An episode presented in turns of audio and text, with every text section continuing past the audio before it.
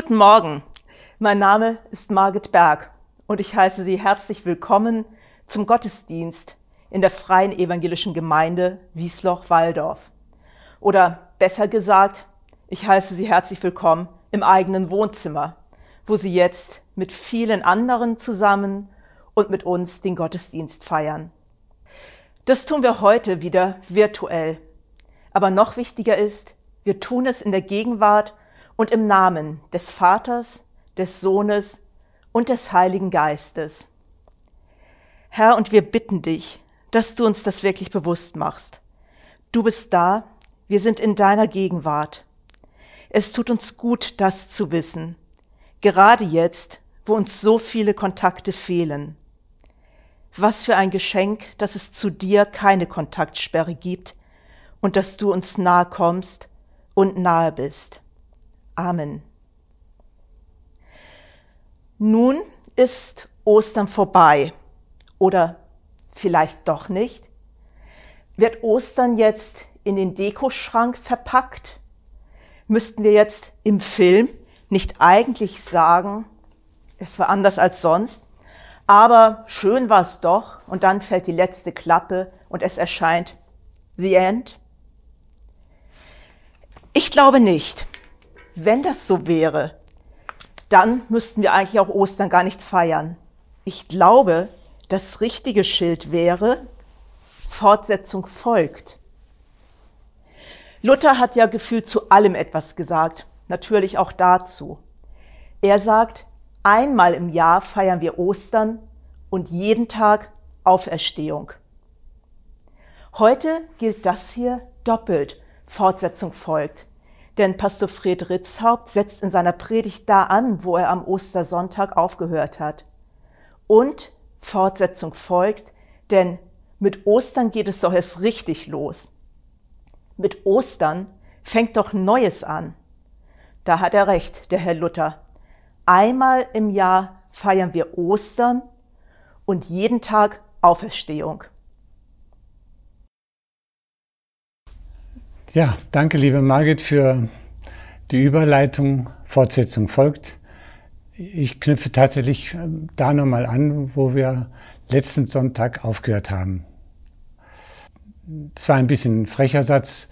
Momento Mori äh, ist eigentlich nicht der Schrecken, sondern eigentlich müsste man weiter nachdenken und sagen, Memento vivere. Also wir sollen dran denken, dass das Leben weitergeht, dass das nicht hier einfach bloß ein Schlusspunkt ist. Und naja, mal sehen, was dann kommt, aber das ist alles nicht mehr so wichtig, sondern äh, die Heilige Schrift ist ziemlich deutlich da, darin, was sie ähm, über eine äh, Welt nach dem Tod sagt. Ähm, man könnte sagen, äh, es ist auch so ein bisschen der Gedanke an den Himmel da ganz klar. Ich finde, ähm, der Himmel ist mittlerweile, er hat schon einige Jahrhunderte hinter sich, ähm, der Verkündigung, hat ähm, so etwas wie einen Festungscharakter, der von allen Seiten angeschossen wird. Die simpelste Art, die kennen wir alle. Der Himmel äh, wird lächerlich gemacht. Wir kommen alle, alle, alle in den Himmel oder der Münchner im Himmel. Äh, für viele besteht ihre ganze Theologie darin, dass sie diesen, äh, diesen Joke mit, mit dem äh, Mann, der eigentlich der bayerischen Regierung die richtigen Nachrichten bringen sollte, dass sie den für, für der beste theologische Zugang zum Himmel ist kann es nicht sein. Es gibt auch ganz andere und sehr, sehr harte ähm, Angriffe auf den Himmel. Äh, als im 19. Jahrhundert die, die Arbeiter in manchen Ländern wirklich bis aufs Blut ausgenützt wurden, moderne Massen Sklaven, da ähm, hat die Kirche, haben die Kirchen sehr geschwiegen. Und sie haben die Leute bestenfalls vertröstet auf den Himmel, da geht's euch dann mal besser. Äh, etwas, was sehr, sehr ähm, dazu beigetragen hat, dass diese Menschen ihren Kontakt zum Glauben endgültig verloren haben. Wenn sich der Glaube nur darin beschränken würde, auf ein Jenseits zu vertrösten, dann ist es ein sehr mickriger Glaube. Und er passt auch nicht mit dem zusammen, was Jesus gebracht hat. Ein Punkt ist wichtig. Die Auferstehung Jesu, das, was wir am letzten Sonntag gefeiert haben, ist tatsächlich das entscheidende Faktum für uns persönlich, für unser, unsere Sicht auf diese Grenze, die kaum jemand je äh, überschritten hat. Äh, was kommt danach?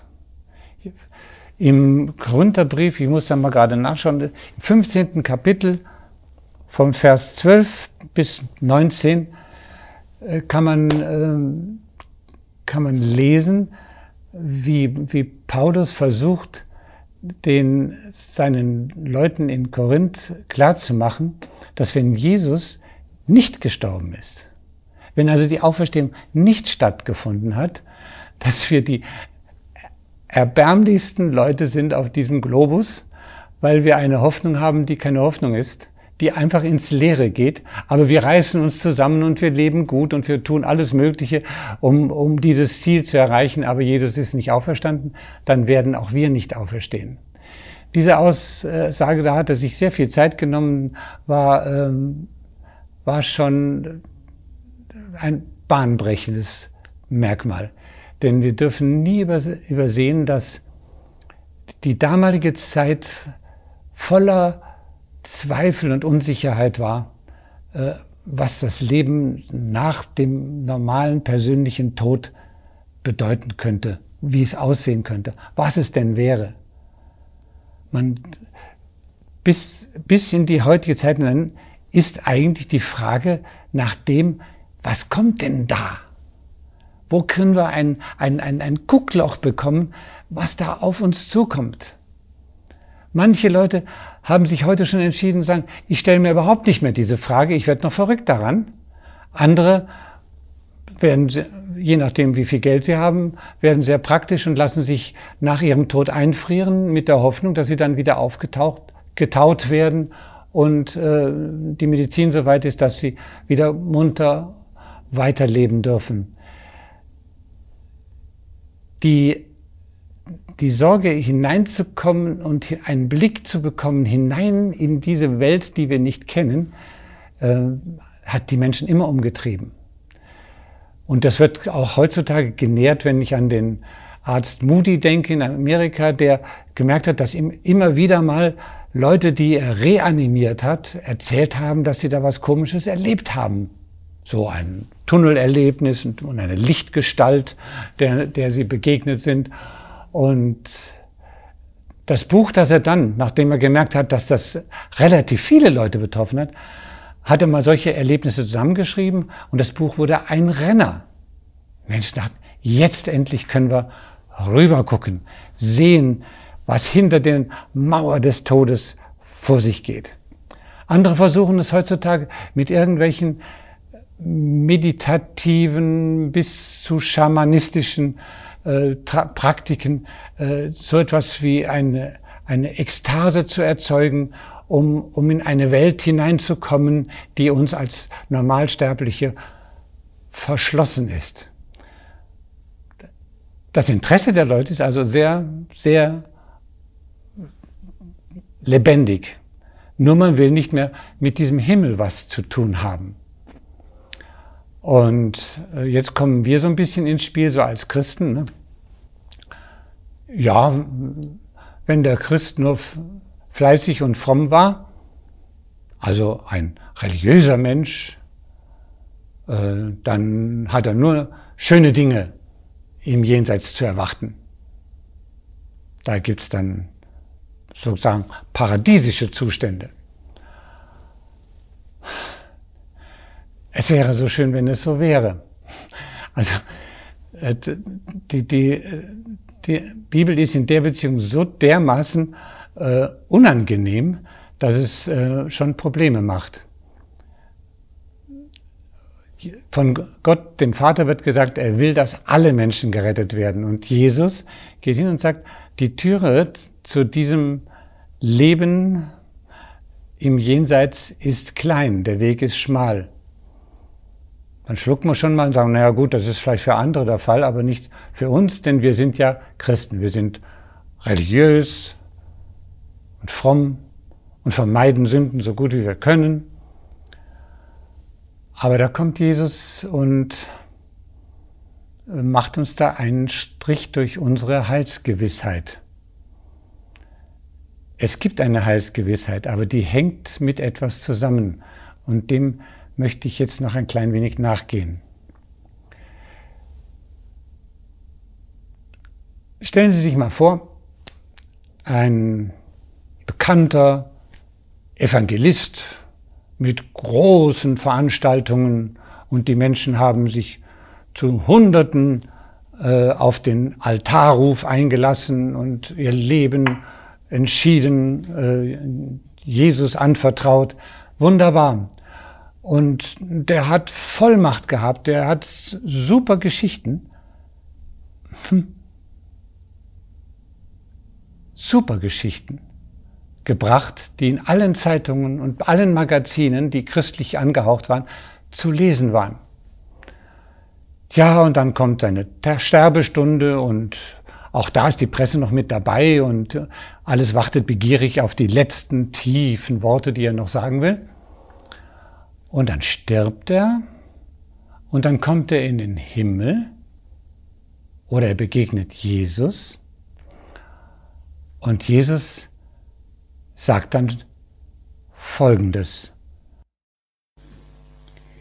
Nicht alle, die zu mir sagen, Herr, Herr, werden in Gottes neue Welt kommen, sondern nur die, die auch tun, was mein Vater im Himmel will.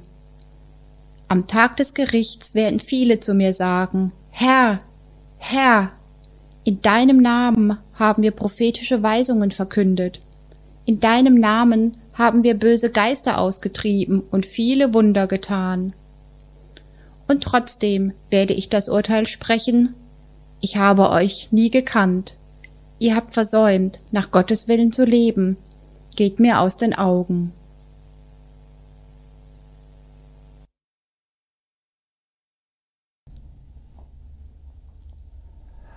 Und schon sind wir ein bisschen verstört.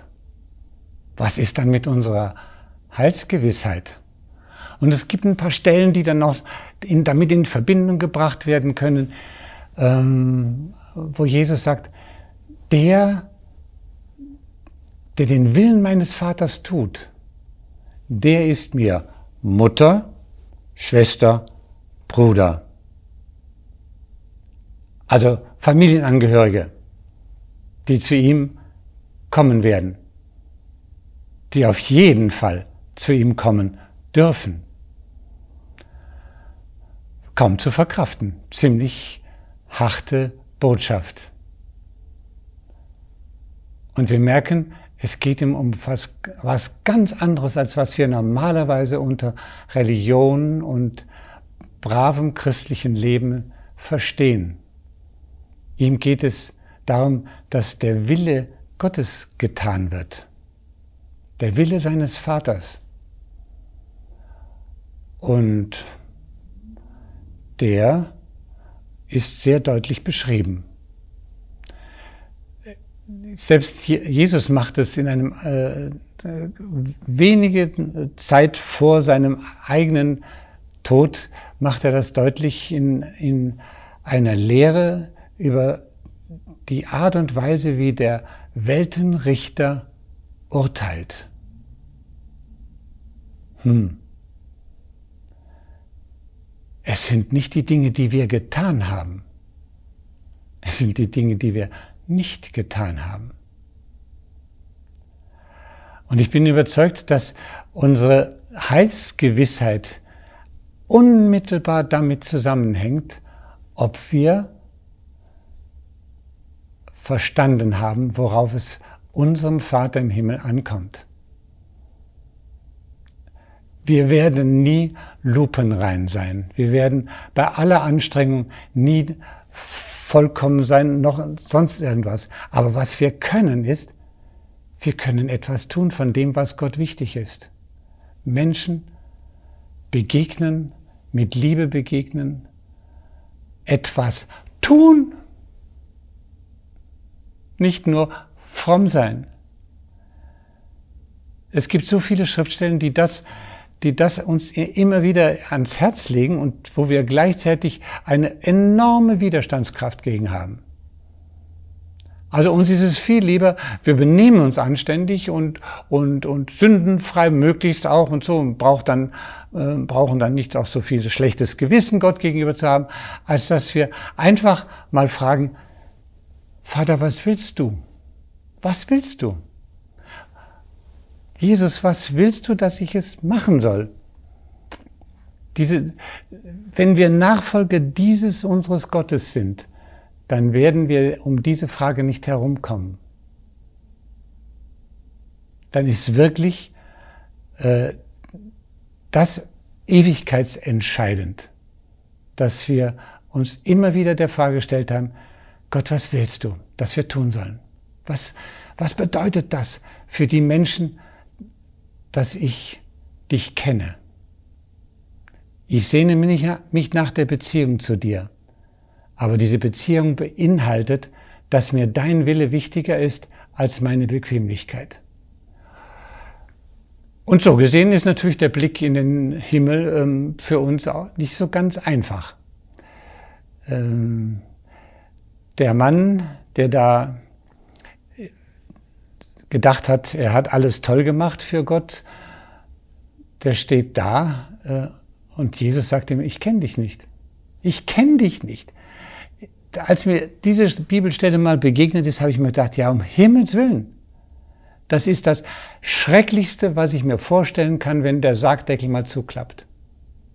Dass dieser Gott, den man lieben kann und lieben sollte und der eigentlich mit uns durch unser Leben geht und uns verändern möchte, dass dieser Gott zu mir sagt, ich kenn, tut mir leid, ich kenne dich nicht. Das ist mal eine Sache, über die man nachdenken kann. Letztlich hängt sie damit zusammen, dass wir, wenn wir über die Todesgrenze in ein, in das andere Leben hineingehen können, dass wir dort weiterleben, das heißt, dass wir dort auch noch Veränderung erfahren. Ich wäre, ich wäre niemals in der Lage, um es mal anders auszudrücken, ich wäre niemals fähig, eine Ewigkeit mit diesem Gott zuzubringen, wenn ich so wäre, wie ich jetzt bin. Das jede, ein jedes bisschen normales äh, Nachdenken über sich, sich selber würde einen dazu bringen zu sagen, ich bin nicht ewigkeitsfähig. Das muss ich erst noch werden. Und wenn ich hier auf der Erde schon mal was tun kann, dass ich wenigstens zu der Familie Jesu gehöre, dass ich also lerne, mehr und mehr den Willen Gottes zu tun, dann bin ich auch bei ihm. Und ich werde von ihm permanent verändert, dass ich es eines einer Ewigkeit lang oder so, dann beginne mit ihm leben zu können, mit ihm auszuhalten. Oder genauer gesagt, er müsste es ja mit mir aushalten. Und wir untereinander ja auch. Wenn ich mir vorstelle, allein was an Gedanken in uns drin ist, wenn wir so mit Christen zu tun haben, wo, wo bei manchen, ob man will oder nicht, einfach die Rolllade runtergeht. Puh, fertig. Ich, ich, ich, ich kann mit dem nicht. Selbst, selbst gute Christen, die haben Angst davor und die, denen fällt es überhaupt nicht der Gedanke, dass er eventuell mal wieder bestimmten Leuten aus seinem Leben begegnet. Was ist das für eine Angst? Das ist eine ganz normale Erkenntnis, hey, da muss noch viel mit mir geschehen. Da muss noch viel mit mir sich ändern. Und das kann ich nicht von mir aus. Da muss Gott an mir arbeiten. Und wenn ich ein Familienmitglied bin, dann hoffe ich, dass er mich richtig rannimmt, dass ich das in, wenigstens in, innerhalb einer Ewigkeit lerne. Amen.